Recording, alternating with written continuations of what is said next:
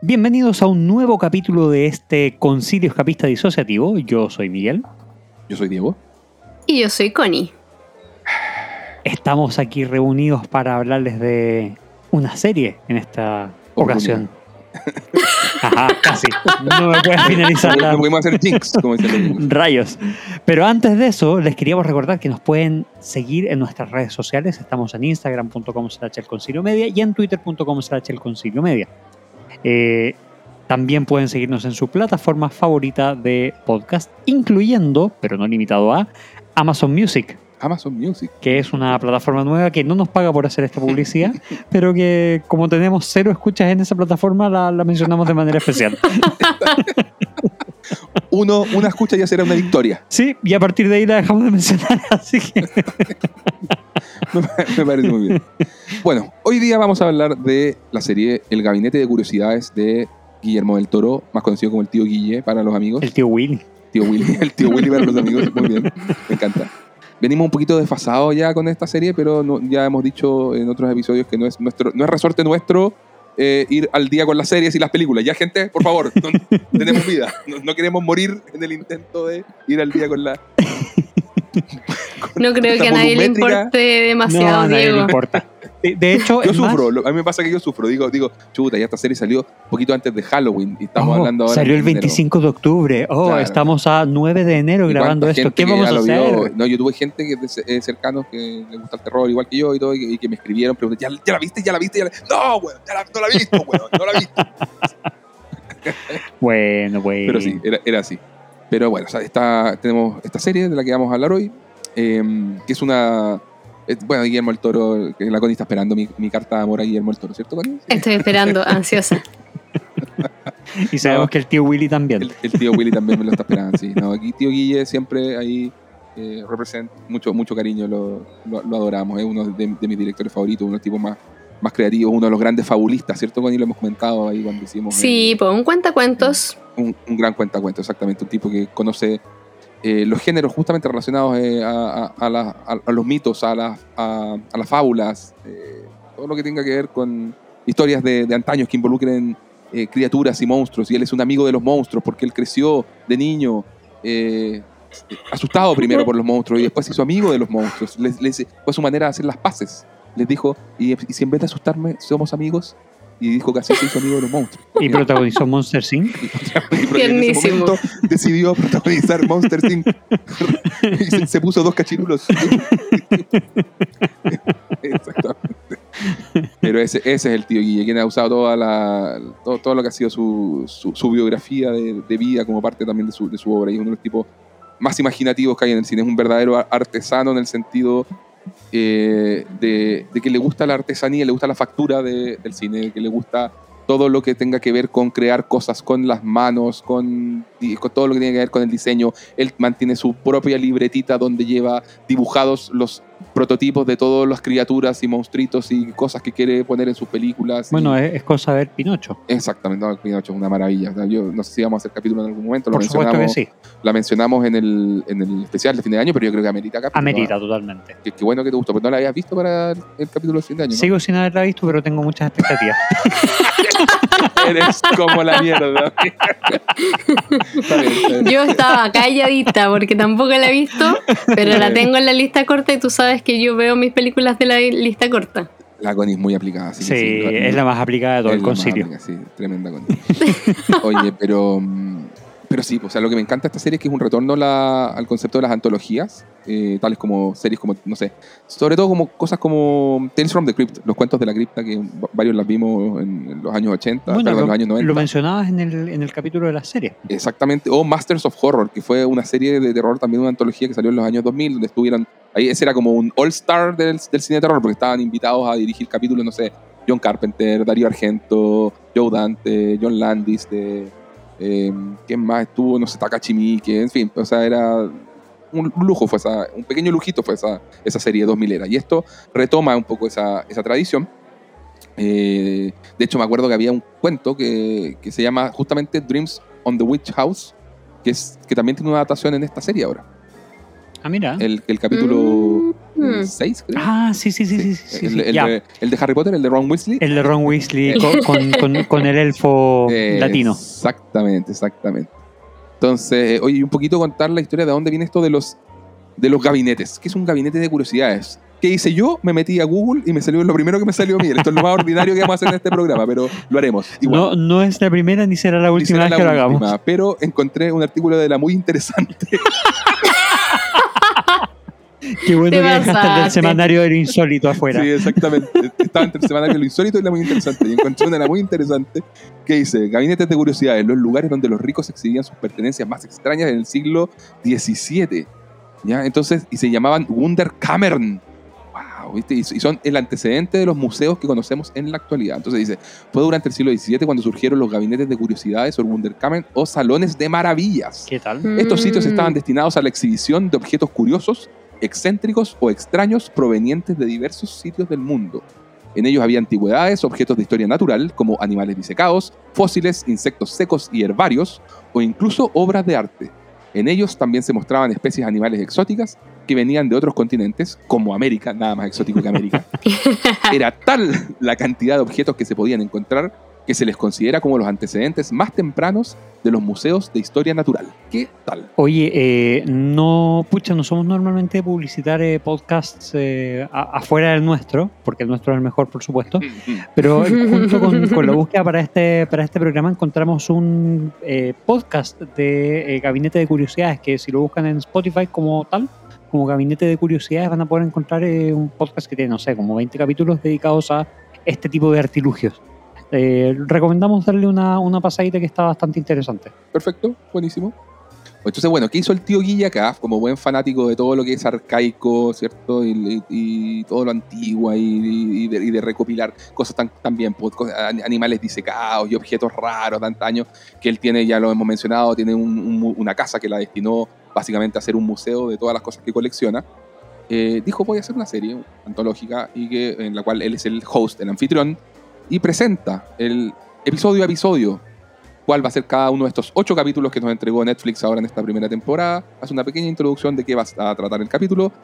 Saca de su gabinete, que es maravilloso su gabinete, por Sí. favor. Qué, qué Sí. lujito fue ese. ese- no, es, es- es- es es como un closet. No, no, no es un closet, es, no sé. Pero es un gabinete. es un gabinete, gracias, Miguel.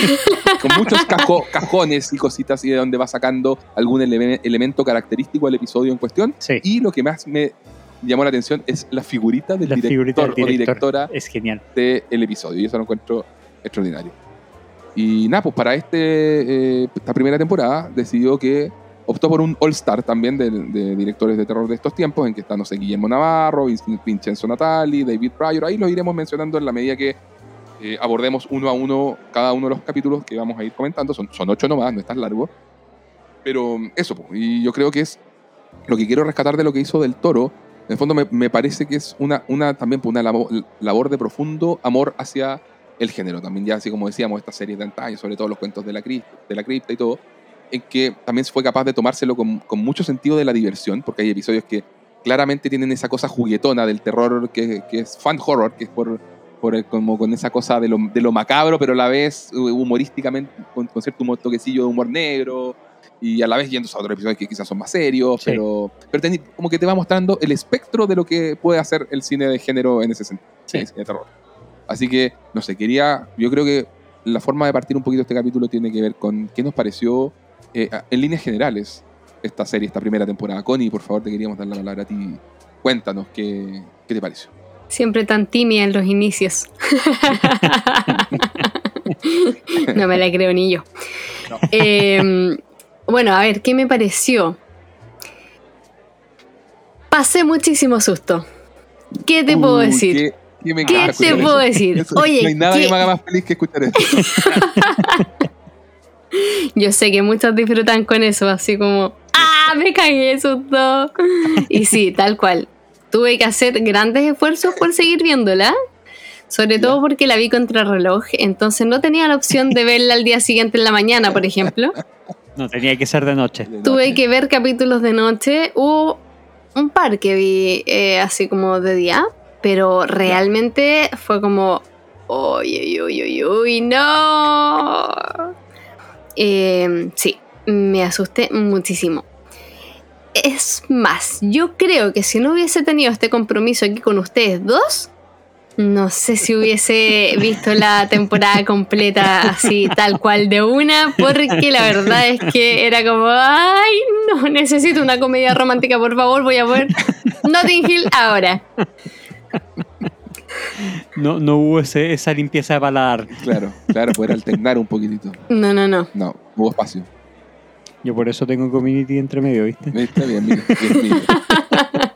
Ir alternando con una sitcom. Ahí Sí, está. Totalmente. Ese fue el secreto. Sí, a mí también me dio sustito. Bien. Sí, pues, yo, yo no ah, soy. Pucha, ustedes son los de los de los del set de miedo.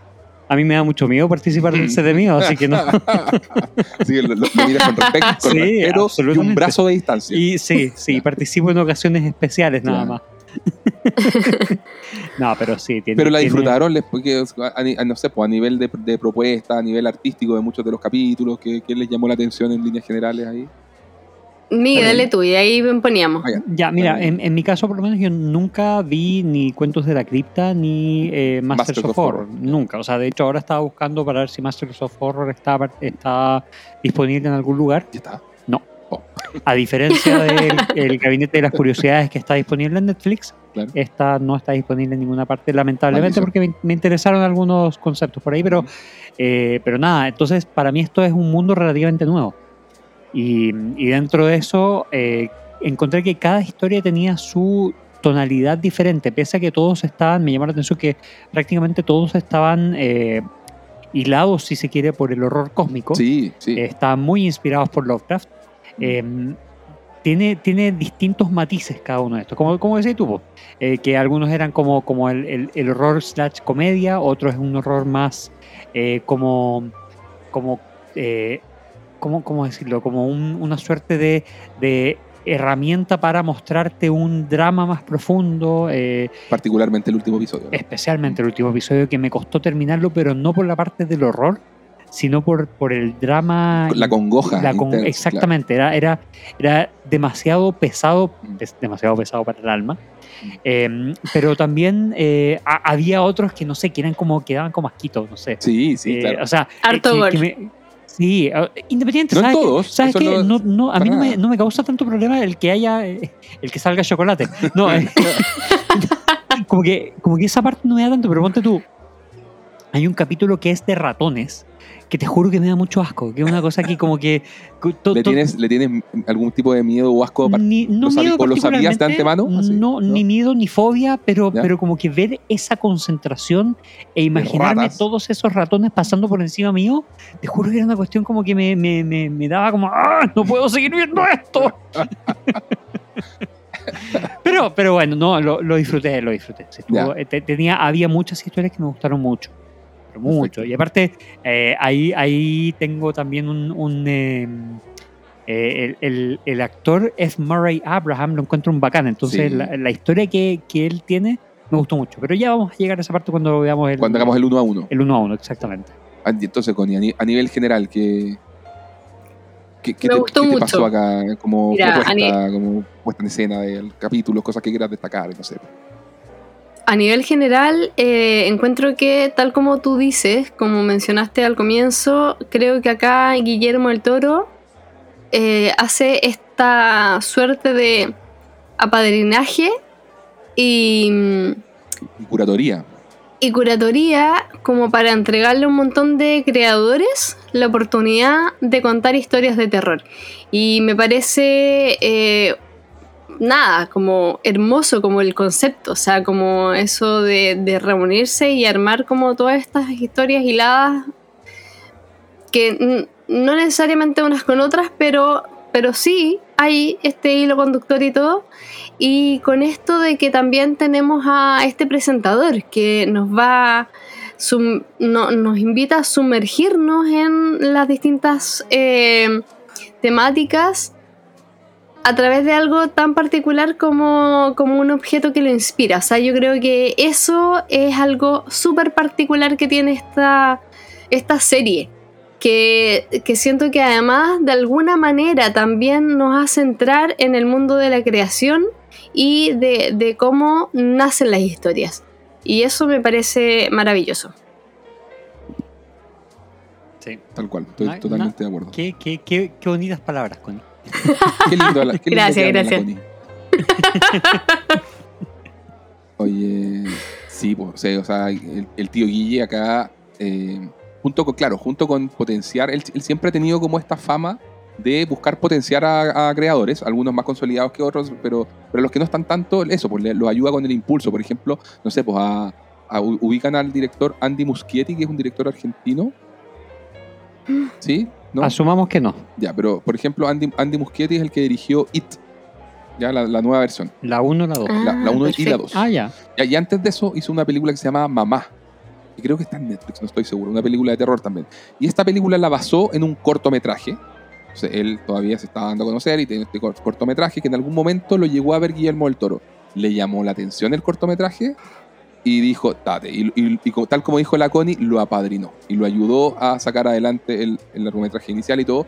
Eh, hizo un poco lo mismo con este director eh, J. Juan Antonio Bayona, cuando hizo El Orfanato. Bayona hizo El Orfanato. Mm. y del toro, y, y un poco el, el orfanato tiene ciertos puntos en común con el espinazo del diablo y todo.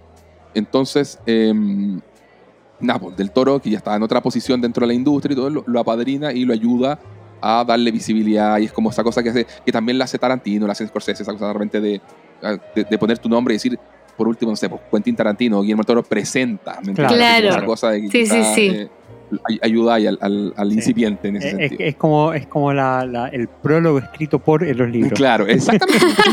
Tienes toda la razón, es como eso. Y A todo esto, Mamá está disponible en Netflix y en HBO Max. perfecto. Bueno, y Mamá es una peli inter- interesante y, y recomendaría complementarlo con el cortometraje. Yo encuentro el cortometraje da más miedo que la película Ma- Mamá. Pero es, es un director argentino, Andy Muschietti, que de hecho es el director, eh, imagina- mira el salto, pues, o sea, del Toro le ayuda con, esta- con este tema de Mamá. Después, en algún momento, llega, dirige la- las dos películas de It, que recau- recaudaron una buena cantidad de millaje de dólares. Y, y hizo, dirig- dirigió lo último, fue el Flash, en la película que se va, se va a estrenar este año, creo, 2023, la de Flash, la ah, con la, la, la con este. Ezra tipo- Miller, que está un eso, poquito polémico nomás. Ese, ese, Ya. sí. Ah, wow. Sí, así es, así que es- no, sí, eh, digamos que Muschietti ya está en La, la buen película, nivel la película va a ser de terror y no precisamente por el director. de terror y no- claro, eso. Así que, bueno, ese, ese es un poco el, el antecedente de que ahí el, el tío Guille siempre ha estado de- detrás de poder ser un, un sponsor del, del cine y, y- y como es un amante del cine de género, ama el terror y todo, eh, estaba buscando eso, darle este, este espacio, estas voces, esta voz a distintos creadores. Y dentro de los que tenemos acá, lo, lo curioso, por ejemplo, si entramos ya a hablar eh, de, las, de las historias en particular, la primera la dirige eh, Guillermo Navarro, que fue por mucho tiempo el director de fotografía de Guillermo del Toro. Por ejemplo, Connie, cuando en el set de miedo hablamos del Espinazo del Diablo, la fotografía la hizo Guillermo Navarro. Ya. Perfecto. Y él fue el director de este primer, eh, esta primera historia. Estamos hablando de historias que, no sé, pues, fluctúan. Creo que la más corta de la temporada tiene 37 minutos, que es la de, Grey, la de las ratas del segundo capítulo. Sí. Y la más larga puede estar un pasadito apenas por, la, por Son- una hora, así Son como una hora 38 y Sí. 64 minutos. más eso, o menos. ¿viste? Es tal cual. Y bueno, este, este primer episodio, que no sé cuánto dura, el, eh, Lot 36 se llama, que ahí hay un, un juego de, de- de- un juego numérico, porque Lote 36 es por tres veces el 6, 666. Por eso se llama, por eso se llama así. y fue, fue una, es una historia original de Guillermo del Toro, porque eso es lo otro. Acá te- tienes, como dijo Miguel, hay algunos cuentos del de escritor Howard Philip Lovecraft que fueron adaptados en un par de cuentos, pero hay otros que son guiones originales de distintos eh, escritores y todo. Y algunos que también eran historias de Del Toro, que él las tenía así como, eso, quizás escritas Sí. más o menos la historia, pero después contratan a alguien para que un poco como que pool, hagan, pula la historia, ¿cierto? La- y la Claro. guionice y qué sé yo. Entonces ese fue el caso acá con Regina Corrado. Y la sinopsis de esta primera eh, historia tiene que ver con un veterano de, de guerra que... Son 46 minutos este capítulo. Este capítulo perfecto, perfecto. Es un veterano de guerra interpretado por Tim Blake Nelson, que ha trabajado en muchas películas de los hermanos Cohen, es buen actor él. Y no sé, es un personaje medio, una especie de white supremacist, no sé si decirlo así, pero Es- un poco, es ¿no? Sí, un poquito. Trump sí. supporter de todas maneras. Sí, sí, ya- pero es un tipo que al final vive, de su, vive endeudado y vive buscando su vida en lo que pueda encontrar en estas bodegas. Es que eso iba a decir, el Sí. tipo se dedica a comprar bodegas que han sido Abandonada. abandonadas como sa- y sacadas a remate. Eso es lo importante. Claro, Sacan claro. a remate, tú dices, y, y alguien te dice, oye, bueno, vas a comprar el contenido sin mirar, es como un juego. Que, que es como, los- como el programa de reality que, que, han- que anda dando vueltas ahora Ya. último. Storage Wars, serio? qué sé yo, sí. No tenía idea. Donde pueden, donde cada uno va a rematar sobre ciertas bodegas que abre la puerta, cierra la puerta, ¿Ya? es lo que viste y dices ya, ¿cuánto, ¿Cuánto, ofreces? ¿Cuánto ofrece por eso? Tal cual. Pero eso eh, viene pasando hace rato igual. Yo me acuerdo que hace años había uno que era de containers. Ah, Sigue lo estando. Y claro, también. claro. Y era lo Sigue mismo, estando, o sea. Sí.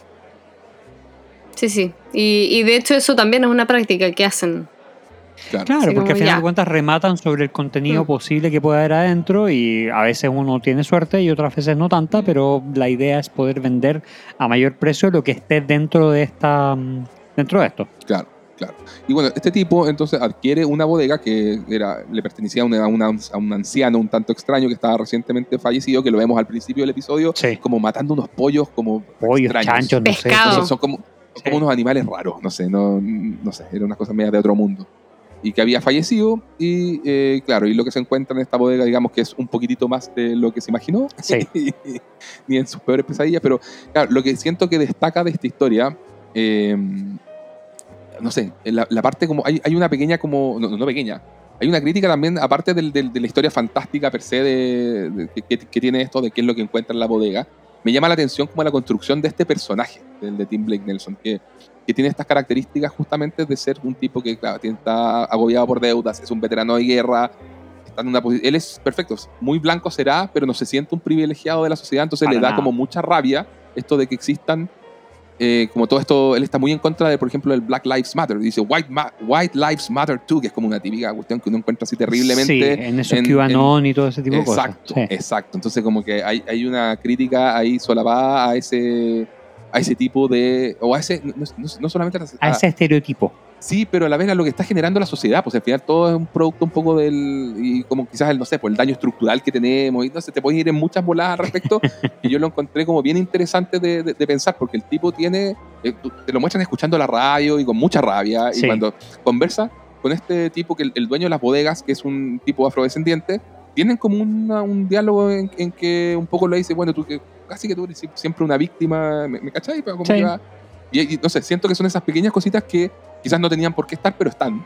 Y, la- y hacen más interesante también a este personaje dentro de lo, de lo odiosillo que, que eso y, lo, y, lo que, y un poco también lo hacen obviamente para que te caiga mal pues, directamente. Sí, claro. Porque después tú te, te vas dando cuenta que está este tema, eh, que es un mal que se ve bien, bueno, no solamente en la sociedad norteamericana, pero acá está llevado a la sociedad norteamericana, de, de racismo, ¿cierto? De ah, pues, distintos conflictos de, de ese tipo, digamos, así como son peliagudos. Y creo que la- la- en ese sentido el capítulo no le hace asco a, a abordar ese tipo de, de, de personaje y, siento que lo hace en forma bien asertiva. Y, y me gustó, pues, me gustó. Yo encontré que este capítulo estaba bien interesante. Siento que después ya lo que se descubre, no, no, no sé, ¿qué, qué prefieren? ¿Prefieren tiramos spoilers sin spoilers? Yo creo que podemos guardar un poco el misterio de, de- de los capítulos, ¿o no? ¿Qué opina Connie?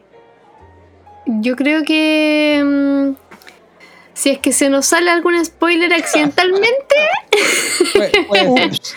claro.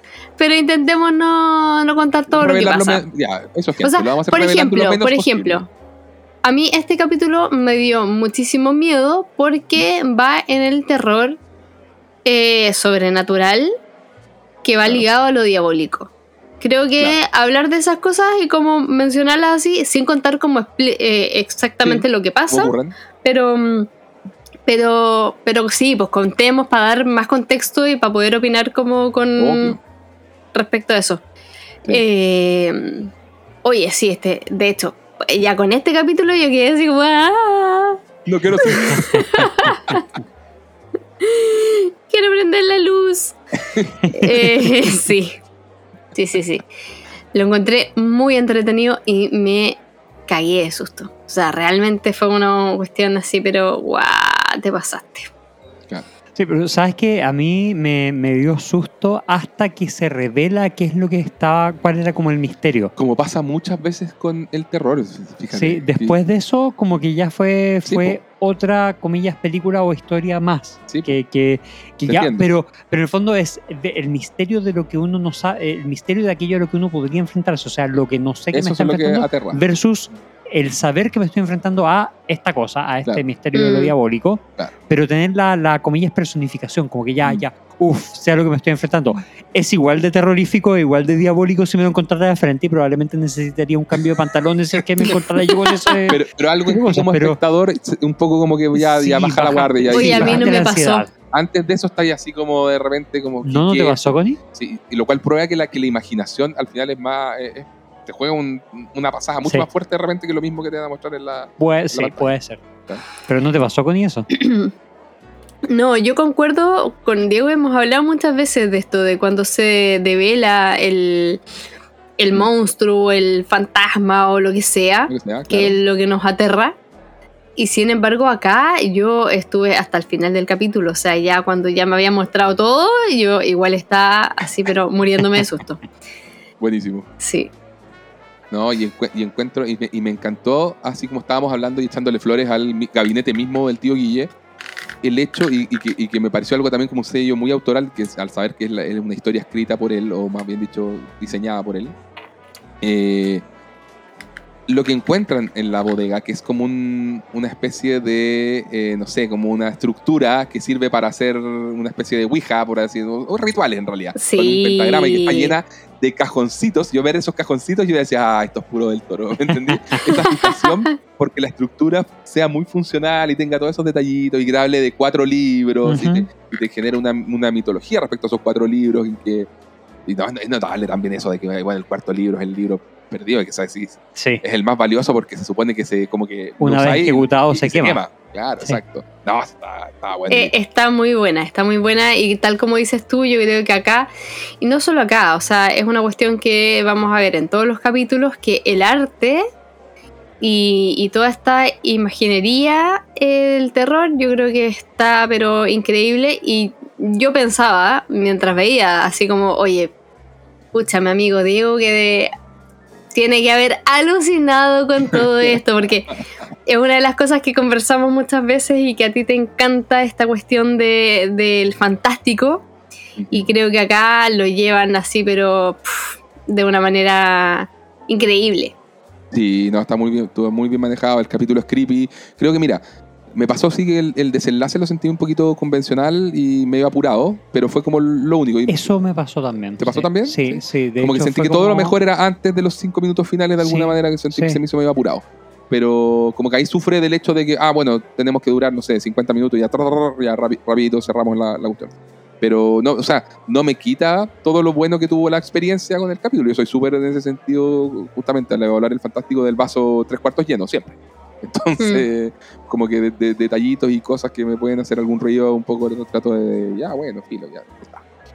Ya, pues pasemos al segundo episodio entonces que se llama Graveyard Rats o ratas de las graveyards del tumbas. De la, Eh, no sé si- ratas del cementerio, o por ahí, o del Claro, campo de tumbas. claro. Y esta es una historia dirigida por Vincenzo Natali, donde lo notable es que de- ahí, ahí está el tema de- del toro también resucitando ciertos directores que estaban medio perdidos en el espacio-tiempo. Porque Vincenzo Nata- Natali era el director de El Cubo. ¿Se acuerdan de esa película del año 97? ¿Una cosa así? Sí, sí, sí, muy El buena. Cubo. Era buena el cubo. Yo también la vi y después le perdí la pista a este director. No sé, no sé qué más hizo en realidad. Y qué bueno, qué bonito que eh, del- de la mano del toro esté siendo eh, rescatado. ¿ya? Lo cual me hace pensar en un montón de otros directores de terror, Brian Yuzna, Michelle Suavi y la misma Connie, eh, Mary Lambert, directora de Cementerio Maldito. Sí, me encantaría que ojalá lo, lo- también pues han estado medio perdidos los últimos años en- dentro del género, ojalá del toro en temporadas futuras ahí haga lo mismo. Y sí, pues, este fue un capítulo que yo lo sentí súper de los más ligados a lo que eran los antiguos cuentos de la cripta, que, que es ese terror del que hablábamos, del terror fan horror de alguna manera. Yo entiendo, amigo, que a ti te pasó una cosa muy particular con, con el tema ratas, pero yo lo sentí muy en la, en la- en la liga de cuentos de la cripta en el sentido de que tenía este personaje que es inherentemente también muy malo, muy despreciable, muy canalla, porque es un Sí. tipo que se dedica a desecrar tumbas, hacia, hacia- es, es como, él él mismo es una rata, o sea, se dedica a buscar las cosas que la gente pone en los, eh, junto a los cadáveres de, de- de sus muertos, eh, joyas y cosas así, anillos, y el tipo se Eh, mete así, na- accesorios, claro. accesorios, incluso los que son enterrados con los dientes de oro. Claro, sí, pues le saca los dientes de no sé, el tipo es, es- es una basura humana en ese sentido, sin escrúpulos y nada. Y, y se dedica a eso y tenía este personaje y justamente por la gracia de unos espectadores ver cómo, este- cómo recibe su castigo, recibe su merecido. Sí, de hecho, como que en, en- en cierto sentido, en estos dos primeros capítulos por lo menos vemos cómo personajes que son despreciables y merecen todo lo malo que les venga en su camino, les pasa eso. O sea, Claro. como que uno no encuentra eh, punto de redención en estos, pese que, eh, pucha, lo que me pasó a mí en este capítulo es que eh, todo el tema de las ratas me, me- me dio como mucho asco, así como que, me- no sé, me lo imaginaba corriendo por arriba mío. Eh, entonces como que no, no me, me causaba temas. Claro. Al final del capítulo como que igual quería que le fuera bien, no sé, era como que pasaba eso, como que, pucha, eres despreciable, pero mereces una oportunidad y más encima te corren todas las ratas por encima, entonces más todavía, no sé. Es que yo creo que, perdón que te interrumpa, Miguel, eh, sentí que este capítulo era muy en la clave de la aventura. Entonces, independiente de que fuese un personaje despreciable y que, como dice Diego, es una rata en sí mismo, eh, queremos que se salve igual, porque es Claro. nuestro protagonista. Es inevitable querer que se salve. Claro. Claro, sí. Y, y a mí me ocurrió que, pese a que yo le tengo terror a los ratones, eh, mm, como iba tan en, en esta cuestión de, de- de la fantasía y de la aventura, no... Como que no, no caí tan en ese nervio y en esa como cosa así de que, ah, como de imaginarme lo real. O sea, para mí estaba muy como en el cuento. A mí me pasó Eh, lo mismo que la sí. Connie. De hecho, este fue uno de los cap- capítulos que sentí más directamente como entretenidos. Y la Connie dio, dio como en el clavo al decir aventura. Me pasó lo mismo. El, el tipo metido en estos túneles, escapando de estas ratas donde se encuentra De estas Digamos, ratas, de estas otros manos, tipos de cosas criaturas ratas, sí. y cosas que vuelven a la vida, así en este red de túneles subterráneas y, y encuentra, de nuevo, ahí, ahí encontráis, o el capítulo de partida, la- como que la puesta en escena súper gótica, cosa que también me encantó de una, así como que ya listo, vi, me mostraste eh, elementos góticos y yo ya, ya- yo ya alucino. O Entonces, sea, tú y Tim Burton. sí, siempre me ha gustado, sí, le tengo cariño, le tengo cariño. Tiene sus, sus aciertos y desaciertos, pero... bueno. Eh, pero sí, pues me gustaba mucho justamente esa parte como del, ya del diseño de producción y la puesta en escena. Y, y creo que cuando el tipo llega y lo que encuentra en los túneles, que ahí conecta de alguna manera con este medio hilo conductor que estamos hablando del horror cósmico, porque encuentra como unos altares y unas Sí, cosas. sí. que son criaturas no de este mundo. Y, tú, y, te- y sin darte ni un detalle más, tú dices, algo se celebraba acá, culto a algún ser Algo, medio, sí. medio Lovecraftiano o afín, ¿me cachai? Entonces va por ahí. Y que, y que hayan estado esos pequeños detallitos, sin, aunque no, no tengan que ver en forma ma- mayor después con el, con el resto de, de las cosas, Ujú. lo encuentro eh, buenísimo. Sí, no, A mí me entretuvo mucho sí, el el capítulo no es malo. A mí me, me da esa cosa de me asusta, pero me gusta. Pero igual tuve que parar un par de veces como para darme un respiro Por y asco volver de las a- ratas. Sí, sí. Ay, ¿en Fue- fue- o serio? sea, ¿Tanto así? sí, lo paraba un rato. De hecho, por eso me demoré tanto en terminarlo. Como está, está, Eso que era el más corto, este es el, este Sí. es el de 38 minutos. este es el de 38 minutos y te juro que yo paraba y le daba como dos días de descanso para volverse. Era una cosa. Para ver 10 minutos de nuevo. Sí, era una cosa que me, me- me lo vi como en cuatro veces. O sea, Ok. Guau. Es con el que más me pasó, la verdad. Bueno, entonces, aprovecho la ocasión para agradecerles el que hayan visto esta serie completa, porque sé, sé que, bueno, la, la, la Connie sabemos que está en un, en un camino de, eh, de ir profundizando Apreciación. y, aprecia- y apreciación con, con el género, pero no es el caso de Miguel. Miguel, si quiere, dice, chao, no, chao con esta weá, no la veo más, adiós, hagan ustedes la cuestión. Entonces, que, que lo hayas terminado, Miguel, qué bueno, qué qué- qué bien. Qué bien por ti. Qué bueno que hayas querido sufrir. Capítulo 3. Entonces, vamos a la autopsia. Esta es la que dirige eh, David David Pryor, que es el director de una gran película que se llama The Empty Man, que no me acuerdo si está disponible en alguna plataforma así. Le averiguo y le digo Star como en cinco Plus o más. HBO, HBO puede ser, no sé. Eh, y es una muy buena película de Empty Man, por si la, la quieren ver, que había sido creo que el, creo que el, el largometraje debut de él. Y estábamos esperando ahí qué más, qué más nos va a traer, traer este señor David Pryor. Y este es la- el, la- el corto que, en, que tra- en que está protagonizado por Perdón, está disponible en Star Plus. Star Plus, perfecto.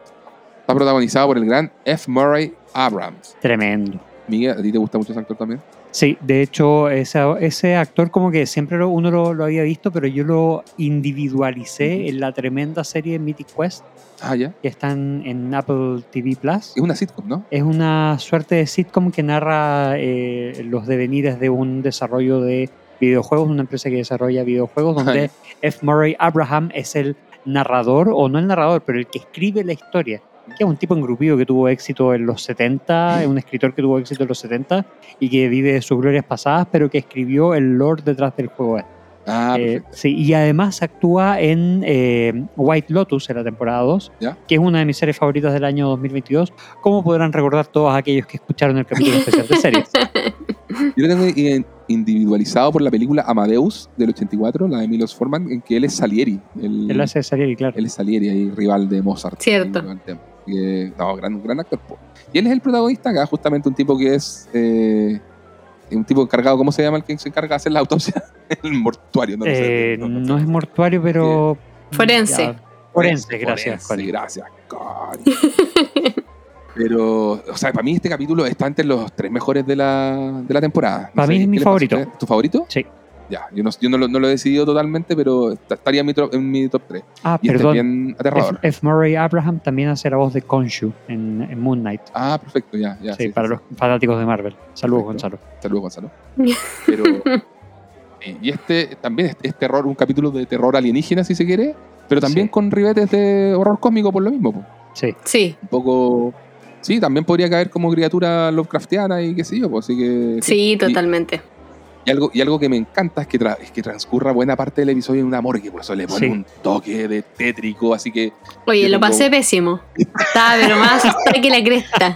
Tony, te creo porque yo que estoy súper curado de espanto con todas estas cuestiones, estaba nervioso con el capítulo. Este, de este verdad. era para Este- ponerse nervioso. Este era de totalmente. terror, terror. De hecho, cada, cada cuerpo que iba a buscar era como.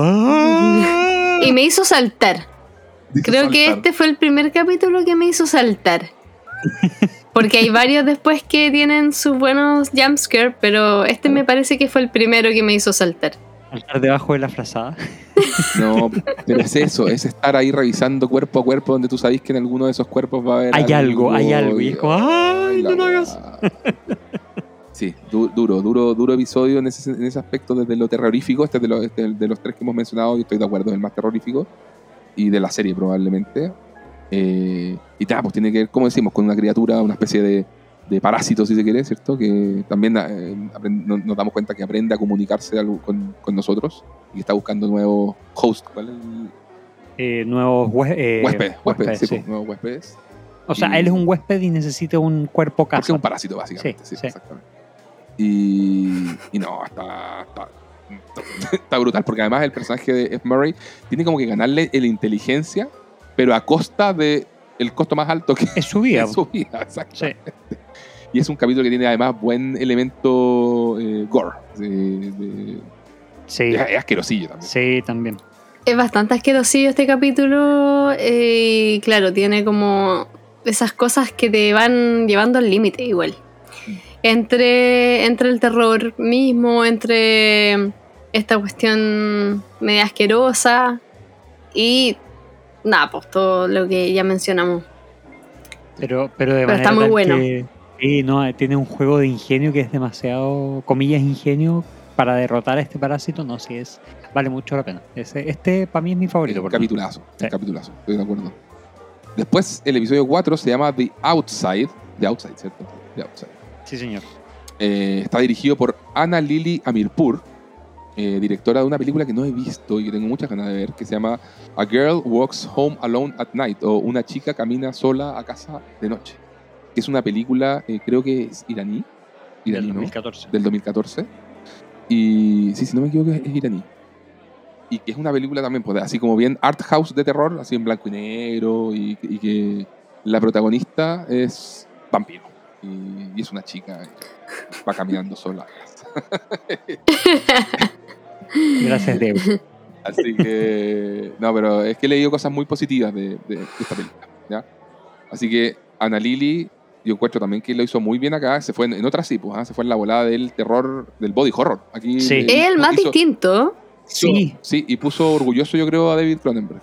sí, no, de, de hecho, eh, creo que la elección de Kate Mikuchi como la protagonista Oh, de este es súper buena, súper buena. ¿De dónde conocemos a Kate Mikuchi? Ella participa en, eh, en Big Bang Theory como la novia de Rush. Eh, ella participa en Scraps. También la conocemos principalmente por este tipo de comedias. eh, Sí, porque yo la tenía asociada a, a comedia. Sí, entonces, para mí el hecho de haberla visto en esta en este Mm. capítulo me llamó la atención de partida. Eh, porque e- es como este personaje extraño dentro de series de comedia. Mm. La habíamos visto como la novia de la- del abogado de Scraps. Y eh, que también era un personaje extraño, y como la novia de Rush, como ya decíamos en Big Bang Theory, que esta, esta, persona como con fobia social también. Claro. ¿Quieres contar tú, Connie, un poquito de qué va este episodio? Eh, a ver. Perdón el silencio, pero es que no estaba preparada para que me dieras el pase de esa manera. No, sí, no sí, para contar el capítulo, o sea, estaba No, pensando no, no. como en mis impresiones de, pero, pero bueno, no, igual para contextualizar, o sea, ya dijimos que este capítulo quizás eh, es el que va en un tono más distinto, que es, es como el que se escapa más, digamos, de, de- de los relatos. Eh, que a diferencia de, de la mayoría en que son muy góticos, muy lúgubres, este está lleno de color, tiene como un tema así con mucha saturación. Bueno, el capítulo 7 también tiene harto como tema con el color, pero, pero, en, pero en otro rollo porque es como, no sé, es como quizás más, más, eh, no limpio, pero mm, Lisérgico, sí, sí. quiere. eh, ¿Cierto? sí, sí. Pero bueno, eh, este va mucho en, el, en, esta cuestión como televisiva. Y de esta saturación de colores eh, también como evocando cierta época. Yo creo que todos los capítulos están, además, eh, coinciden, digamos, en que son capítulos en que están como de otras épocas. No hay ninguno que yo creo que nos remita como al hoy. Oh, bueno, no lo había pensado, pero creo que tenéis razón. Pues, eh, Sí, efectivamente. Es que hay mucho de hecho que nos dicen Es que como mil... o- o Sí, noventero, porque tiene que ver con la, con la era de los eh, infomerciales. infomerciales, claro. noventero, En noventero en Ochentero, noventero, yo creo. 80 en Pero ochentas. Ochentas, sí. sí. Y bueno, se trata de una mujer que es totalmente como la outsider, que, que es la que no encaja, es como el patito feo del grupo, que ni siquiera la consideran o la escuchan. Y todas las demás son mujeres que mm, están siempre como en hablando, no sé, pues como de una cuestión muy eh, Banal. banal, claro, eso era. El pelambre de- del es- día. Están todo el tiempo, claro, justamente, están como Y- pelando, están... Muy aspiracional, además. Sí, y una cuestión súper superflua todo el tiempo. Sí. Y hay un rollo que a mí me llamó muchísimo la atención, que sentí que hay una cuestión como súper homoerótica de, entre la relación de las mujeres. Y hay muchas escenas que hacen un poquito esa como... eh, ese guiño Ya. que pasa por lo menos dos o tres veces en que se ponen a usar cremas y es como cambia hasta la velocidad de cuadros por segundo como Para narrarte ese momento. para mostrarte las caras de placer de cuando se ponen crema, o sea, una cosa muy, muy, muy particular. Y resulta que todo va en esto entonces de que en algún momento invitan a esta mujer para incluirla en la fiesta de Navidad. A todo esto, este es un capítulo de Navidad. Sí. Eso Sí. no lo mencionamos. Y, mm, y le regalan a todas unas cremas que son ya, pero se supone que lo máximo. Halo Glow. Halo Glow. Que le producen una alergia terrible, pero entre todas las cosas le dicen que eh, no, que tiene que seguir usándola. Ah, bueno, porque comienza a tener como ciertas alucinaciones y termina eh, convencida de que tiene que seguir usándolas hasta que sane. Si es que no pica, entonces es porque no, o sea, tiene que seguir el proceso hasta que se cure y es parte como de, de- del proceso de, de renacer, Claro, es como el cambio de piel de las serpientes, una cosa por el estilo. justamente. No pain, no gain. Literalmente en este caso. Sí, po. Y bueno, no quiero seguir como contando la trama, porque me, me pasa cuando comienzo que me pongo a contar todo lo que pasó, pero eh, básicamente va como un poco en eso de cómo esta cuestión eh, empieza a apoderarse de ella. Y, y nos lleva como a un final así que es como, guau, que Una locura también. una locura. Una locura, así que como decíamos, haría muy feliz, porque esto decanta directamente en el body horror. O sea, imagínense, pues tiene que ver con alergias a la piel, rascarse y, y donde todos el efect- los efectos de sonido en estas cosas son siempre así como incómodos, Sí. ¿cierto? Sí. Y, y- y usar mucho una crema, que después esta crema, esta cuestión agarra niveles, se mete directamente con la fantasía también, porque la crema como que conforma una figura. Agarra vida. Una hay- entidad. Una Yo en entidad, y un ahí- ahí me momento recordó pensé- Aniquilación. ¿Se acuerdan de Aniquilación cuando Natalie Portman se Sí. encuentra como una entidad que también hace lo mismo que Sí. ella y todo? A mí me recordó Sí. mucho esa, esa escena. Sí. Y tenemos también a Dan Stevens, que un- también un, un muy buen actor, y que está como, él es el gurú televisivo.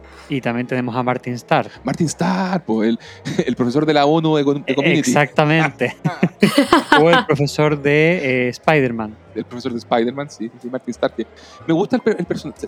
Una cosa que me llamó fue el personaje de Martin Starr, porque es como muy supportive. Es muy centrado, Es- es o muy sea, cen- sí, él la encuentra sexy, él no quiere que cambie, eh, él, él es, él es el esposo del personaje de Kate Mikuchi y, y es totalmente, no cambies, te- me gustas como eres. la apoya, es eres", querendón, es como la, la quiere ayudar con su autoestima, pero ella como que no lo, no lo valora, lo encuentra probablemente plano y mediocre, Claro. y, y ella está buscando salir de Ella esto, no está conforme, No, pues, con, no está conforme con con su- su vida. con su status quo en el que está. Sí. Quiere aspirar a lo de, la, lo de las otras. pues, y, y, y no, pues está, está bueno también eso por parte del- de, de esta directora Ana Lilia Amirpur, porque siento que un poco era más fácil irse por el camino de que ella estaba viviendo una pesadilla en su casa y que incluso el rol del hombre, ¿cachai? Era una basura de marido y todo. Y Y, todo como lo que lo, contrario. todo lo contrario lo dignifica mucho Mm. y, y hace eso, pues, hace que ella, el personaje femenino central, se tiene que hacer cargo de su, de su pesar. Ella es- también es una mala persona, pues, como Sí. hemos comentado de los otros episodios y los personajes centrales. Que, que- Salvo en el caso de la autopsia. Claro, salvo en el caso de la autopsia, sí. Pero en el 1 y el 2 era así. Eh, y acá es lo mismo, o sea, ella con, con toda esta rolla aspiracional que tiene de no sentirse contenta con su vida, termina pagándolo caro. Claro. Y, o sea, o, o hasta siento, sí, lo termina pagando caro, pero bueno, es que la- la- igual tiene un, un final. Estético. Sin spoiler.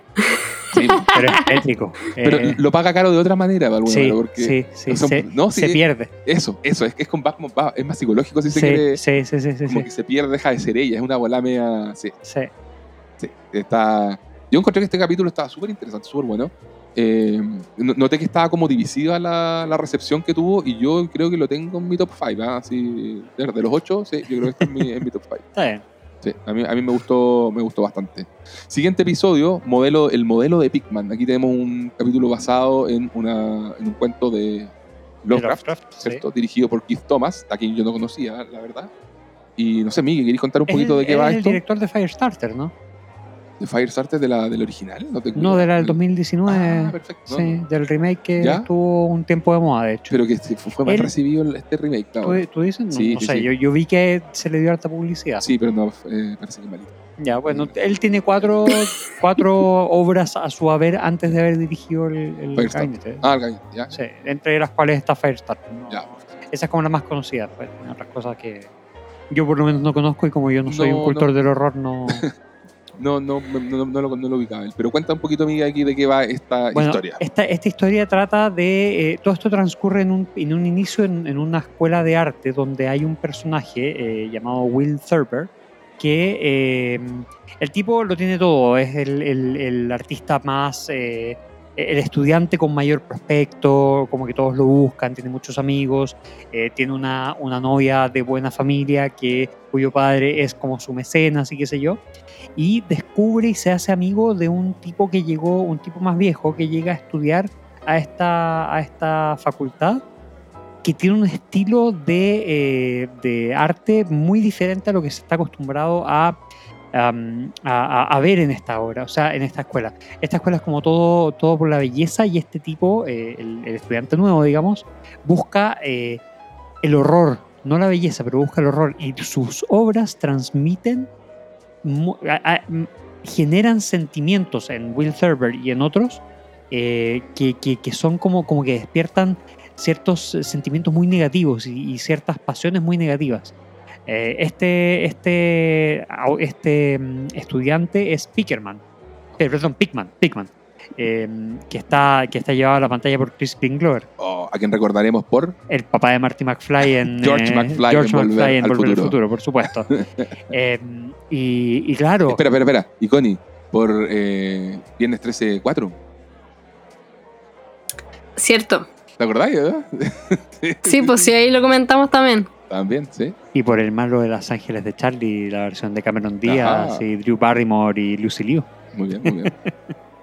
Tiene grandes papeles icónicos. Claro. Y, y bueno, eh, este eh, básicamente trata de, de- de cómo le genera tan como malas sensaciones y malas cosas eh, relacionadas muy con la parte, eh, ahí viene de horror cósmico, claramente está inspirado en, en esta- está basado en esta obra corta de, de Lovecraft, que eh, se termina yendo y un par de años después vuelve, con, eh, vuelve a estar en contacto con Will Thurber, que nunca le perdió como pisada, nunca le perdió la, la pista, pese a que no se haya contactado directamente con él, y muestra cómo eh, Pickman lleva a Will Thurber a eh, como por un camino en el que Will Thurber pierde la cordura. Sí, pues. Que es algo muy Lovecraft también. po. O sea, tú entras en contacto, ha- haciendo la corta, esto tiene que ver. Esto es, es, eh, un upside down de Stranger Things. Sí, pero, pero sin que Upside está- Down.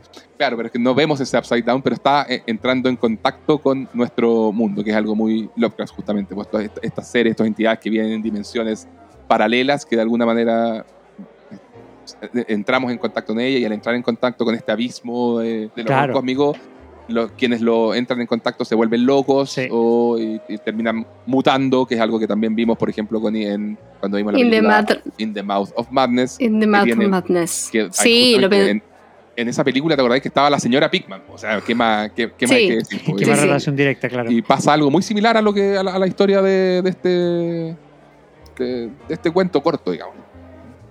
Justamente, pasa esta cuestión de que de alguna manera eh, a través del arte se abre como este portal donde estas entidades y estas criaturas eh, oscuras emergen y, y llegan como a desatar el mal en la tierra. Tal cual, tal cual. ¿Y qué les pareció? ¿Les gustó así como propuesta, no sé, estética, la puesta? ¿Les gustó o no les gustó? ¿Qué- qué Para mí también es de mis favoritos. ¿Sí? Sí, o sea, no, no, no está en el top 1 porque Ya. está este otro de la autopsia, pero para mí te diría que es de mi, está en mi top 3. Ah, bueno, ya, ya. Sí. ¿Para ti, Connie, te gustó este? A ver, me dio mucho susto, eh, pero no es de mis No. favoritos. No, porque me pasó que... eh, como que el final no me convenció. Pese a que tiene un final así como heavy y toda la cuestión, pero, pero como que el final, final, final, como que sentí que quedaba medio como, como que no me cerraba totalmente. Quizás si lo hubiesen cerrado antes o si hubiesen articulado otra cosa más. Pero, o sea, igual de todas maneras me gustó y creo que eh, también este es como de los que juega más con lo macabro. Sí. Y eso también es una cosa como que, oh, no sé, te hace sufrir un poquito más de que, que en la mayoría de los, de los capítulos. A mí me gustó personalmente, pero también me pasa como, como a la Connie. eh, estuvo en mi parte baja de la tabla, entendiendo la parte baja como una parte buena igual. Ujú. ¿Cachai? Así como. De hecho, de los ocho, te diría que hay uno que, me- que es el que me gusta menos, que ya lo vamos a mencionar. Pero entendiendo este como un muy buen desde, un muy buen piso igual. O sea, como dijo la tenía, tenía su rollo, me- me- vi, vi todos los elementos Lovecraftianos que, que tienen que haber. Es un cuento muy famoso de Lovecraft por lo, por lo demás. Pero sí, al- algo me pasó eh, ya, ya de respecto a cómo está mm, llevado, con narrada, la- adaptado el cuento, si se quiere, que no me acabó de, cer- de- de- de cerrar del todo. Pero mm, creo que cuando, sobre todo con esta revelación del monstruo, me funcionó un poco menos. Pero, pero igual un, un muy buen desde, o sea, lo, lo- lo disfruté, lo disfruté, sí, yo todas estas cuestiones en, en mi salsa, así que muy bien. Sí, me pasa que antes de que pases al siguiente, que de repente es como que, ah, no alcancé a decir esto. Dale, dale, por favor, interrumpe todo lo que De hecho, después te voy a decir lo que no alcancé a decir del capítulo anterior. Oh, ya. Eh, no, pero respecto a este ponte tú, me pasó que sentí que quedaban muchos cabos sueltos. Y, mm, y si bien hay cosas que uno dice como, ah, ya, te están tratando de dar la idea de y en realidad te están llevando para otro lado y es como parte del juego eh, entre como el, el- el creador y el espectador. Pero hay cosas que siento que, que no, pues que, que simplemente quedaban como desatadas. Y eso fue también una de las cosas que me hizo como... mm, como que no me, no me voló tanto la cabeza o no lo encontré tan magistral como, como otras de, la- Es de que, las obras. ¿Sabes que de repente está bien que queden desatados? O sea, a mí, Sí, a, sí, sí. a- a mí una de las cosas que me gustó, ponte tú, fue el ver cómo eh, este eh, Pigman, que se supone que, que, que el, el personaje de Will Thurber quería mantenerlo como a raya, quería mantenerlo como distanciado, igual era como el mecenas de Pigman. Eh, era una, era una, una relación bien eh, bivalente, si se quiere, entre ellos dos, eh, que lo había logrado mantener a raya hasta que Pigman vuelve. Y, cuando a- y al momento de volver, se ve que empieza a tomar todos y cada uno de los aspectos de la vida de, de, de, de Thurber, quien Claro. había querido mantener el horror a, a- como a cierta distancia, como a, a distancia de, brazos, si quiere, lejos, pero no tanto. Y cuan- pero cuando se acerca más de lo que él eh, ve conveniente o de lo que él quiere y hace todo lo posible por evitar que, que esté a esa distancia, eh, Pigman se va a tomar apoderando de cada uno de los aspectos de la vida de Thurber. Que, que- en un principio, como en el mundo artístico, lo empiezan a ver como envidia, eh, porque lograba generar ciertas cosas que Thurber no lo hacía. eh, y después empieza a tomarse incluso los aspectos familiares de, de- este. Entonces, eh, como que a mí me generó todo- toda esa pequeña, caí- pequeña caída paso a paso a una locura de la cual no iba a poder salir en función de tomarse cada uno de los aspectos de la vida del personaje principal, eh, es en sí mismo un horror que no necesariamente se ve eh, eh, relacionado con la parte del, del horror cósmico, sino que es, es, eh, cósmico, no cómico, cósmico. que, que, que, que tú puedes ir viendo como hay algo, o sea, si tú te pones en el lugar del protagonista y ves cómo te empieza, como cierta cosa que tú no quieres que se, que no- en lo que no quieres convertirte, que no quieres que entre en tu vida, se va tomando todos y cada uno de los aspectos paso a paso, y por más que tú intentes evitarlo, eh, cada paso que das para evitarlo hace que se meta más en tu vida, como que igual te, te puede llevar a esa, a esa suerte de locura y Eso, desesperación tiene. eh, eh, que, que- que no necesariamente está eh, llevada por la, la parte que vemos al final. sí. Entonces yo lo tomo como por esa parte y eso a mí me gustó mucho. O sea, más allá del final y del desenlace, fue el proceso el que a mí como que me hizo que me angustiase mucho el, el- el- el tema. ¿cachai? sí, no, sí, es una buena historia de todas formas. Oye, mm, Claro, es que a mí me pasó como del comienzo que sentía ciertas contradicciones y que me confundían. Entonces no entendía bien si es que iba para un lado o para otro. Y creo que nunca me lo terminó de dilucidar. O sea, eh, por ejemplo, y, quizás ahora me voy a meter mucho en la trama, pero todas estas eh, alucinaciones o estas visiones, estas pesadillas que comienza a ver nuestra protagonista, em, me pasó como, ah, ok, es el mirar los cuadros de este colega, pintor, de alguna manera le abren como la puerta para esta dimensión. Y entra como de alguna manera a estar igual de atormentado que este otro artista. Yo sentí un poco eso, como que de alguna manera lo, lo invitaba a su mundo, que era un, pero él era un artista atormentado.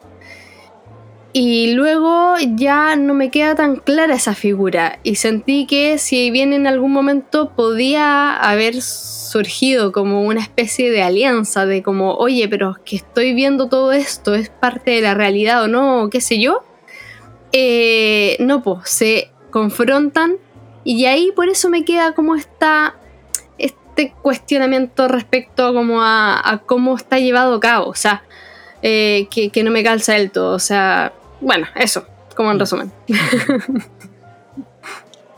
muy bien. pasemos al, epi- al episodio 6 entonces, que se llama Dreams in the Witch House o Sueños en la Casa de la Bruja. Eh, dirigido por Catherine Hardwick, Hardwick. Hardwick, que es la directora de Twilight, Crepúsculo. Cosa que me sorprendió mucho cuando vi que Del Toro había, eh, dentro de los directores elegidos, estaba la directora de Crepúsculo. Eh, no lo vi venir por ningún lado. Está, actúa acá Rupert Grint, que Ron Weasley de los fanáticos de Harry Potter. exactamente Ron Weasley. Notable. Y no sé, yo- a ver, a mí, a, mí- a mí me pasó por con esta historia que, bueno, no, antes de decir un poco de qué, de qué trata Miguel, no sé, o que, al- Connie, tú o Miguel, que lo tienen tienen esta historia más, más fresca, así que pueden contar un poco de qué, de qué trata. Eh, no, gracias. Ya, no, muy en resumidas cuentas, que me, me carga entrar como en esta. en este tema de contar la historia, pero. Eh, muy en resumidas cuentas, el, el personaje principal es un hombre que lleva toda su vida perturbado porque su hermana gemela falleció cuando eran niños. Y su hermana de alguna manera tenía mucho miedo a la muerte y decía como que los fantasmas le iban a ir a buscar. Y cuando fallece se le aparece al hermano y, y- el hermano ve que se la llevan, que efectivamente se la llevan los fantasmas. Entonces él queda con esta carga y esta cuestión que de alguna manera suspende totalmente su vida, eh, tratando de ver qué le pasó a su hermana y de poder salvarla y de poder volver a verla. Entonces nos encontramos con este personaje ya después adulto, que es parte como de una eh, sociedad espiritista y qué sé yo. Y ahí me encantó algo Fenómenos ¿Mm? paranormales. Claro, y ahí me encantó que está como situada en un momento, yo creo que todavía esto estaba muy como mm, intentando ser una ciencia también. Mm. Y era como una cuestión de, hay muchas cosas que no sabemos y que queremos entender. Y este mundo del espiritismo y los medium y no sé qué, la cuestión, también son parte de esto que queremos estudiar. Y, mm, entonces, bueno, lo vemos como muy, muy en eso. Y en algún momento, él comienza a encontrar pistas para poder llegar hasta su hermana. Y llega finalmente hasta una casa donde hay como todo un trasfondo con una bruja que fue eh, torturada y que habían eh, juzgado en Salem. Claro. Y ahí pasan otras cosas ya, pero que creo que es como demasiado entrar en spoiler. Sí. No, me, me parece bien. Un poco lo- mi opinión sobre este episodio, a mí me gustó mucho el, de nuevo, la, la parte visual, la puesta en escena, el diseño de producción y todo. De hecho, creo que la escena que más me gustó es justamente la primera en que en esta casa se le aparece la bruja. Encontré una escena súper bien lograda, súper tétrica, como, como va construyendo eh, desde las sombras la aparición de la bruja, eh, como la casa pareciera que tuviera vida propia, lo cual también me hizo pensar como en esta película de- del toro que es La Cumbre Escarlata, que donde también la mansión que crea como que late, ¿ya? Y siento que esto acá había una cosa visual muy, muy similar que me recordó a eso, con, con el elemento, el colorido que tiene también, tiene, tiene una paleta de colores muy interesante también. Eh, toda esa parte me, me- me gustó mucho y me gustó mucho la criatura en sí de la bruja, ¿sí? la encontré tétrica y bien, Sí. bien hecha con- cuando interactúa con, con Ron Weasley. Sí, no, cuando lo va a buscar a la iglesia y todo ese tema, eh, está, está todo eso bueno, porque claro, lo que termina pasando acá dentro de esta historia es que el tipo se da cuenta que entrar en contacto con esta dimensión y el costo de traer a su hermana de vuelta es como una vida por otra, ¿cierto? Así como una, una- una cosa así, alguien tiene que quedar allá, alguien tiene que venirse para acá, como una cosa media, media así. Y, y, y- y- pero me pasó que habían ciertos elementos que quizás eran por alivianar la, la- el, el cuento y hacerlo, meterlo más dentro del fan horror o lo que, o sea, esta cosa media divertidilla, que- como que está este ayudante de la bruja que es una rata con cara humana, que Mm. sacaba un poco del, del relato. Era lo que Sí. menos me gustó de toda la serie, te diré. Así Sí, como sí, esa, siguiendo ser humana- inspirado en, en Harry Potter Sí, es como parecía- Stavers. sí. parecía un, un elemento más de, de- de algo como Harry Potter que de una historia como de este, de este tipo.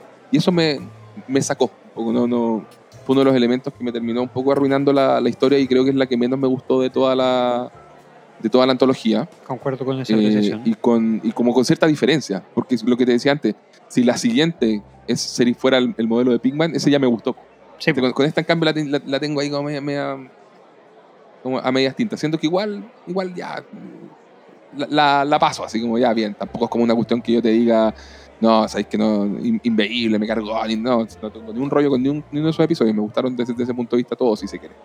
Eh, pues igual hay una historia interesante, igual está basada en un cuento de Lovecraft también. Sí. Así que sí.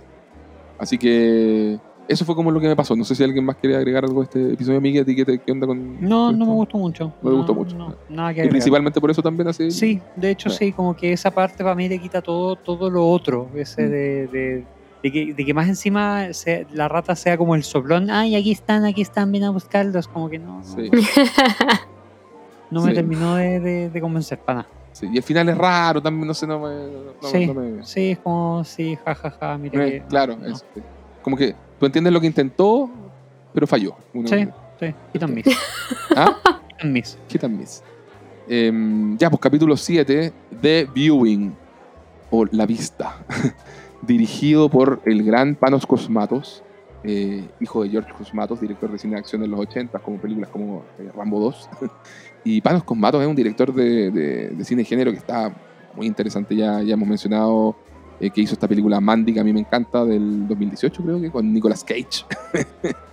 Nicolas freaking Y- Cage. Y tiene otra antes como su, su largo debut que había sido, no me acuerdo si era el 2011, algo así, que se llamaba eh, Beyond the Black Rainbow. Esa, esa no la he visto, la tengo pendiente. Pero todas tienen una cuota muy... Esas dos películas, no, casi todas, claro, como si fuera una gran filmografía, pero esas dos películas tienen una cuota de puesta en escena muy lisérgica. Y creo que este corto no se queda atrás Para nada. al respecto. Suma 100% en esa misma dirección. A todo esto va a sacar una película, creo que este año o el próximo. Así que la estoy esperando con muchas ansias porque siento que es un director que ya tiene un estilo visual y narrativo muy, muy particular. eh, también como que combina géneros así fácilmente y me, me gusta lo que está, lo que está haciendo.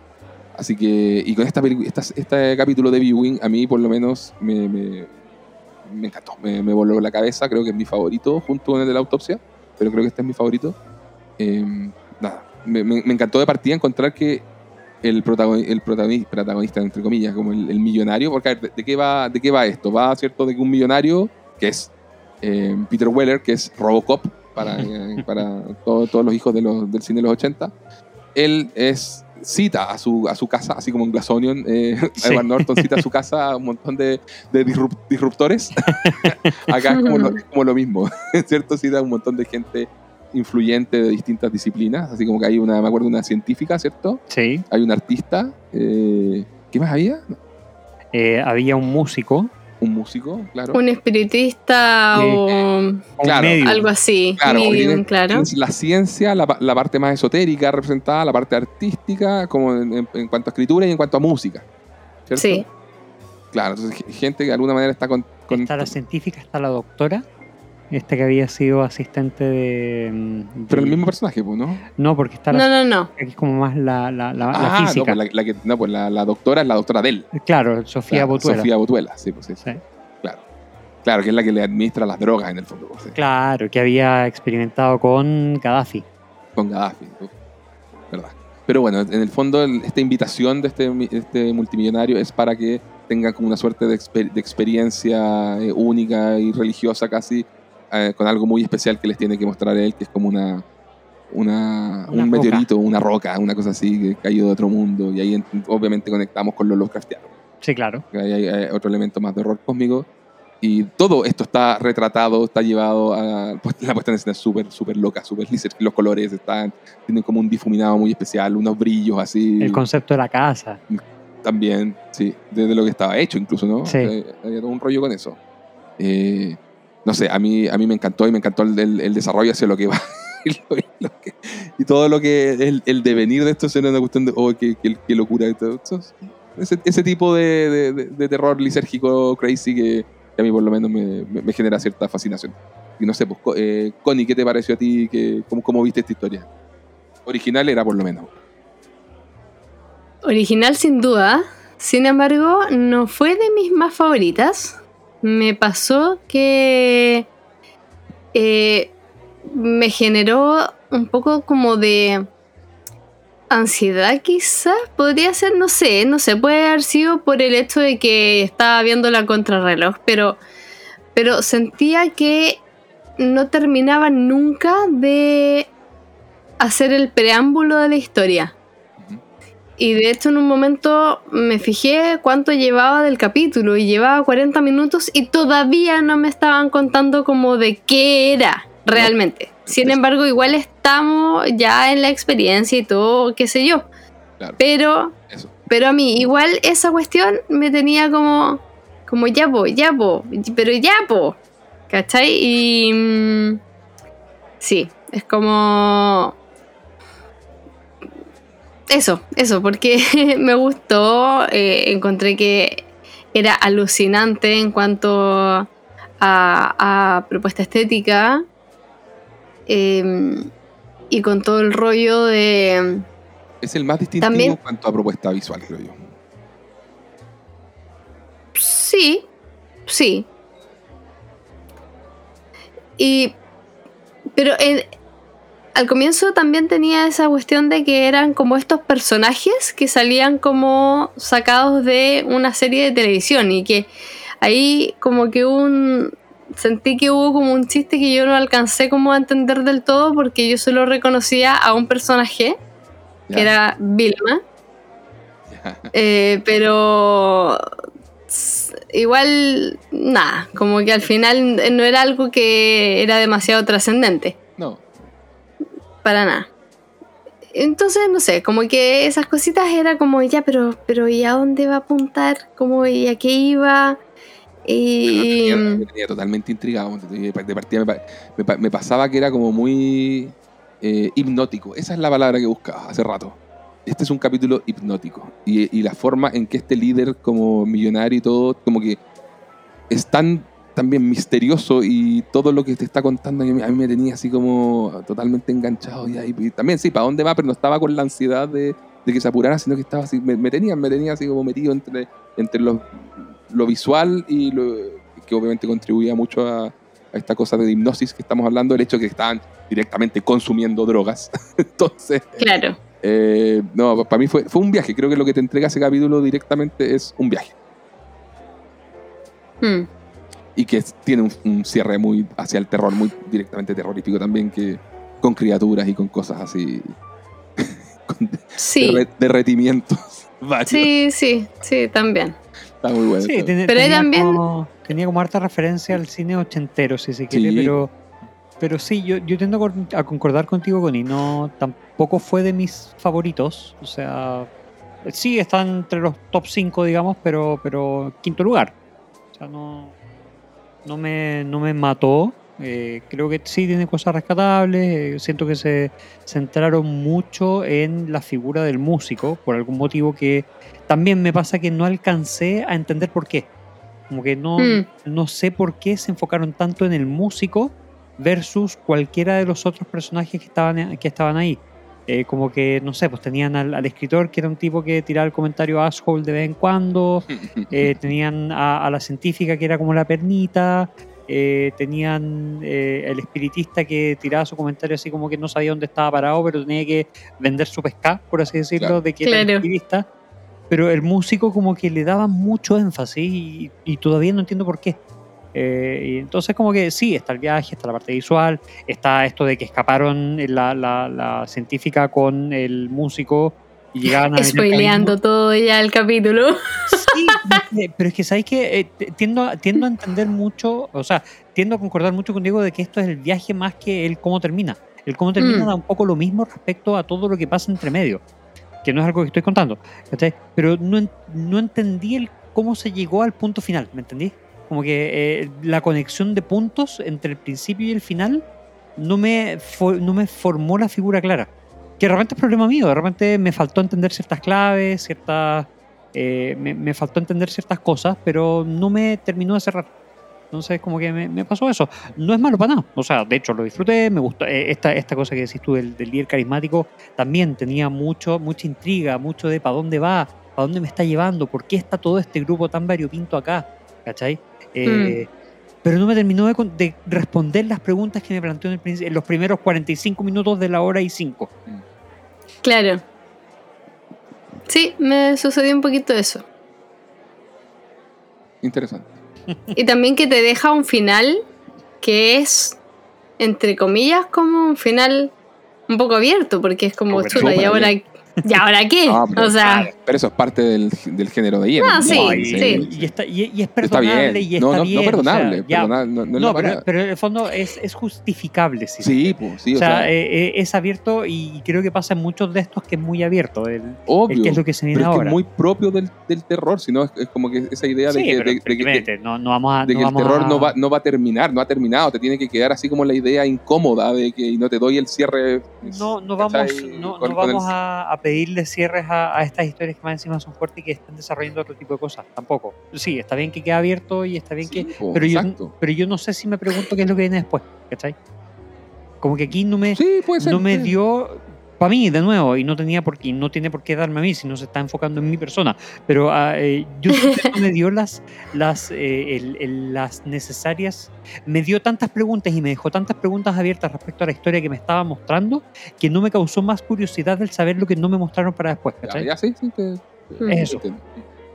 Ahí. Diego está un poco frustrado con nosotros, Miguel. Totalmente. Absolutamente. Porque, totalmente, porque es el mejor capítulo de la serie. Para ti. Está indignado, está Indignado. indignado. Se va a parar y se va a ir. Voy a arrojar Va a soltar el micrófono micro. por la ventana. Por la ventana en este mismo momento. Ante semejante, ante tamaña. Indignadísimo. Lo que era la máxima obra de arte de esta serie, pero bueno. Vamos con el siguiente episodio. Eh, ¿Cuál es la mejor y máxima obra de arte de esta serie? eh, que se llama The Murmuring o El Murmullo, El murmullo, sí. dirigido por la gran Jennifer Kent, directora de, de Babadook y de Nightingale, y creo que va a sacar una película nueva también, no estoy seguro.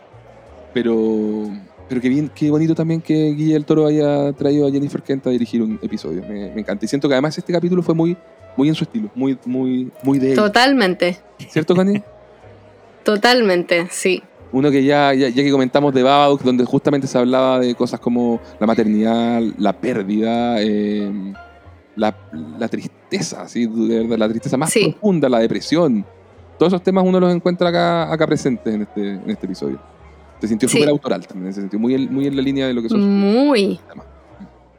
Mm. Este para mí es un episodio top, top 5, top 4 quizás, así, Para mí es top de- de tres. la serie. Para mí es top, es top 3. Es muy- y es muy bonito desde la Pa' mí también. desde la perspectiva del desarrollo de personajes. Es Puede ser sí. de, lo- de los más acabados probablemente, si no el más acabado. Sí, de- probablemente el más de, acabado. de hecho, para mí por lo menos eh, siento que eh, el horror aquí es secundario, es una Secundario, herramienta para secundario, sí. mostrarte lo que está sufriendo esta madre. Sí, sí. No, de, de- de terror nada, te diría yo, pero... ¿De qué se trata, Diego? pero se llama... eh, ¡Lo pasé pésimo! ¿Rarísimo? Qué Estaba asustadísima. Estaba asustadísima. Sentía viendo un, dra- un drama Oye. Así me sentía yo. En el Festival de Venecia viendo un drama. Así que en Showtime ahí. Lo vi de día y aún así estaba muerta de susto. Yo decía, pero es que esta cuestión no hubiese podido verla de noche ni cagando. Es que me, me muero. No, chao. Sabes que, sabes que igual te entiendo, si igual yo tuve que parar un poco, 10 minutos, 15 minutos, si no fue tanto tampoco, no, no fue, no fueron las ratas con lo que, como, como lo que tuve que parar. Eh, pero, pero igual tuve que parar un poquitito como para darme un respiro, pero, pero sí, te entiendo totalmente. Eh, ahora, para mí, como que me terminó de cerrar cuando, cuando te muestran como todo, cuando ella, cuando la protagonista entiende para dónde va el cuento y cómo qué es lo que pasó y todo, y da el cierre, como que, como que sí da, no sé, como que sí me terminó de cerrar y como que se me quitó el miedo retroactivamente, no sé, una cosa. muy- Sí, sí, a mí igual. No, de todas maneras, mira, yo creo que este capítulo tiene algo muy particular. Ya, va de un matrimonio que se dedica a observar aves. No me acuerdo el nombre específicamente, pero en el fondo ellos son biólogos y estudian aves.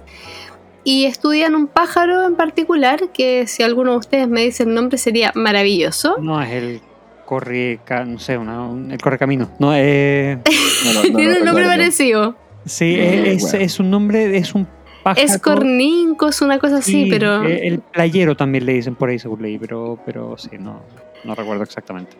Pero la gracia de estos pajaritos maravillosos es que vuelan en bandadas en que hacen figuras y que es muy eh, sorprendente, digamos, cómo, cómo se mueven y la coordinación que tienen. Porque parece realmente como que tuviesen una eh, capacidad como de eh, coordinarse grupalmente que, que, los hacen muy únicos. Que mm. son bandadas que tienen de repente, no sé, cientos de pájaros y que eh, todos van juntos de un lado a otro y, a veces tienen una figura que parece una nube. Eh, ellos de esto dicen, muestran fotos, así como, bueno, acá vemos que es como un reloj de arena, aquí vemos que es una nube y acá vemos incluso que es un ave. Y efectivamente son fotos que son maravillosas, son realmente asombrosas. Y ese es el murmullo. Y ese es el murmullo, claro. Y resulta que esta pareja se va a una casa en una isla que está totalmente alejada de, no sé, como de la civilización. Mm, y, y resulta que esta casa había estado desocupada durante décadas y sin embargo estaba tal cual la había dejado la familia anterior. Estaba con todos sus muebles, estaba con sus fotografías y por supuesto que hace que uno se muera de susto en ese mismo instante, porque como podemos intuir, comienzan a sentirse ciertas presencias y escuchamos ruidos y empezamos a ver cosas y solo la mujer puede verlas. El hombre no se entera nunca y mm, al comienzo, o sea, yo particularmente decía como, pero dile, ¿por qué no le dices que estás viendo fantasmas? Sin embargo, ella es parte... Davis, ¿cierto? La reconociste, ¿cierto? Es la niña de la actriz de Babadook. Ah, está estallando la cabeza en este mismo instante. Lo estamos. oh, qué hermoso. Hermoso. Solo que está con pelo castaño, nada más pero sí. Claro. Es la misma. Y el actor es Andrew Lincoln de The Walking Dead, el protagonista de. ¿Cómo se llama? Rick. Rick Grimes. Rick. De Walking sí, guapísimo, hay que decirlo. Y que también está en Love Actually, es el que le muestra las fotos creepy a. Sí, pues, los carteles. los carteles, eso, los carteles creepy a. ¿Cómo se llama? Kira Knightley. Kira Knightley. Claro. Pero sí, ellos son los, los protagonistas y, y, lo hacen muy bien. O sea, toda la relación de ellos a mí, a mí me encanta. Sí, la encontré muy. Está muy bien logrado como dinámica de personaje. Sí, porque en el fondo te muestran cómo, bueno, no lo dicen inmediatamente, pero ellos sufrieron una pérdida, sufrieron eh, la muerte de su hija, de que era una, una, guagua, y están en ese proceso del duelo. Y por un lado, él está intentando todo el rato eh, volver a conectarse con su mujer. Y todo el tiempo vemos como el amor que él siente por ella y como, como trata de acercarse y que quiere, no sé, pues nuevamente como volver a conectar. Y ella está cerrada como una ostra. Y le empiezan a ocurrir todas estas cosas y por supuesto que sigue igual de cerrada y no hay caso. Y a medida que va pasando esta historia, eh, en que yo estaba muerta de susto. Después, eh, como decía Miguel, algo sucede que se vuelve de alguna manera como entramos en el drama profundo y hay una transformación que es tan potente que nos hace, eh, o sea, se vuelve una historia esperanzadora. Y es increíble, a mí me pareció que también es de mis capítulos favoritos, quizás, no sé si el favorito, pero puede ser.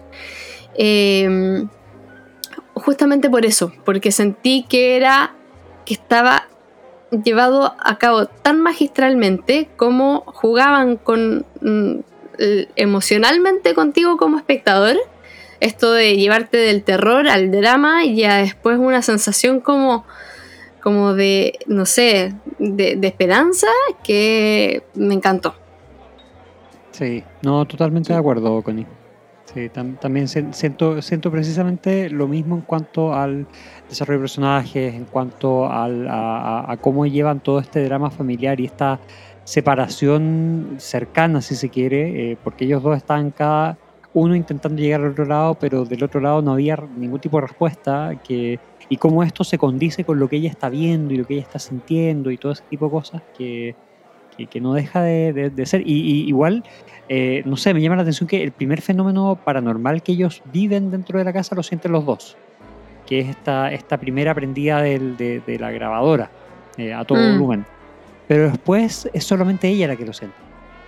Como que por algún motivo, pero el, el- la conexión o desconexión, o el cómo se dicen y se van hablando las cosas y cómo desemboca en el final, eh, lo encontré súper bien llevado en función de lo que está viviendo ella y lo que está sintiendo ella dentro de esta casa.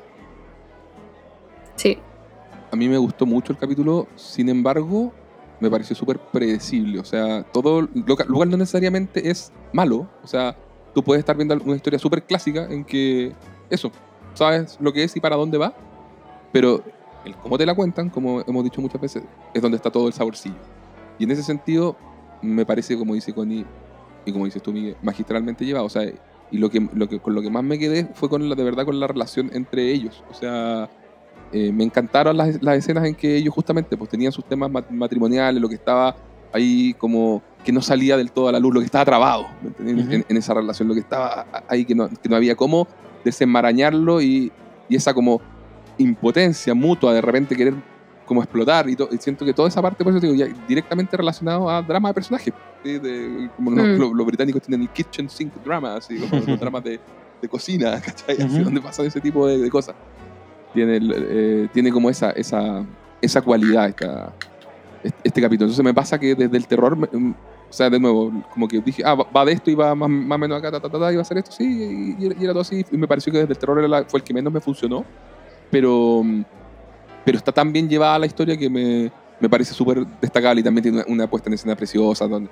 no sé dónde, dónde Sí. lo filmaron, pero, pero está ahí un lago y está increíble. Y, y- toda la onda con los pájaros también me encantó, el entretecho, con el, o sea, todo eso, eso que ya tiene que ver con diseño de producción está, está increíble. Así que, eh, de nuevo, creo que Jennifer Kent sigue perfilada como una de las directoras de terror súper interesantes que, que- que tenemos en la actualidad. Así que, eh, nada, pues a, a seguir su carrera también. Así que, súper bien, qué buen cierre. De, y, y lo encontré bonito también como cierre de, tempo- Sí, de temporada. también. Así como, porque además cierra Sí. como, una, como en una nota pos- positiva. ¿Será el único capítulo como con una especie de final feliz?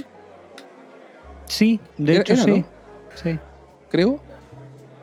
Pareciera ser. Parece que sí, po. Sí, es como el San ¿Eh? Junípero. Sí, de- po. El San Junipe, el San Junipe de Black Mirror. Toda la razón, qué buen, qué buen paralelismo, Miguel, sí. Y así que sí, bien. Y bueno, y bueno, ojalá, de verdad, hayan varias temporadas más de esta, de esta serie, porque me, me encanta el concepto, me encantan las antologías, me encanta cómo lo lleva el toro, lo que está haciendo, mostrando a otros artistas y todo. Entonces, de verdad, ojalá Netflix ahí le dé le, le dé cabida, pues al final ya hoy en día estamos sufriendo con Netflix, no sabemos en qué momento nos cancelan todas las cosas que nos Así que gustan. ya saben, muchachos, a ver todo dentro de los primeros dos días de estreno. si sacar no- una presión. claro, si no lo vi en dos días, Netflix va a cancelar la serie. No, no puede ser. Sí, pero igual, muchachos, vamos a hacer eh, un capítulo especial de 1899, ¿no? ¿Lo Por merece? favor. La Sí. Connie, Sí. Quiere Connie hacerlo. La que lo Connie, merece. la Connie ya lo Hagámoslo entonces. Hagámoslo entonces. Yo no la he visto todavía, pero. Yo tampoco, pero, pero reavivé mi interés. por ¡Culpables! esta- No, a ver, ¿cuántas, cuántas series salen? Ustedes, que eran el público potencial y no fueron comprometidos con la serie. Ah, no sé, yo, yo, vi, yo vi Dark cuando salió la tercera temporada recién, Sí. así que no me vengan con Sí, pues yo vi la segunda y tercera temporada cuando, cuando ya terminaron esas temporadas. Así que sí, no, es verdad. No, sí, el, el modelo Netflix actual es una basura, pero bueno. ya que vamos- vamos- Pero suerte queridos Netflix, por favor, dennos más sí, capítulos de Gabinete de la Luego de Curiosidad. haberlos insultado, queremos que por favor nos, nos den una otra temporada. Ocho temporadas más de esta maravillosa serie.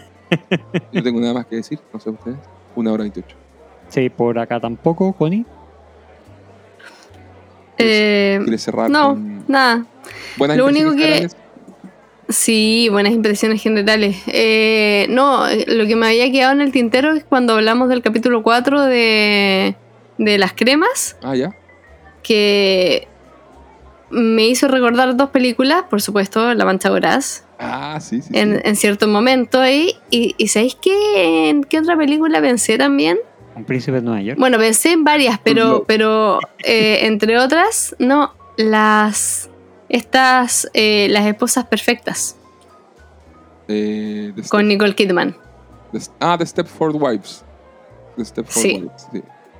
Es el remake, pero sí. Así es. Como que hubo ahí una cosa como que yo dije, oye, pero acá algo hay con estas mujeres que. Que, que no, que no, Algo hay. Something's wrong. Perdón, Sí. Ya pues.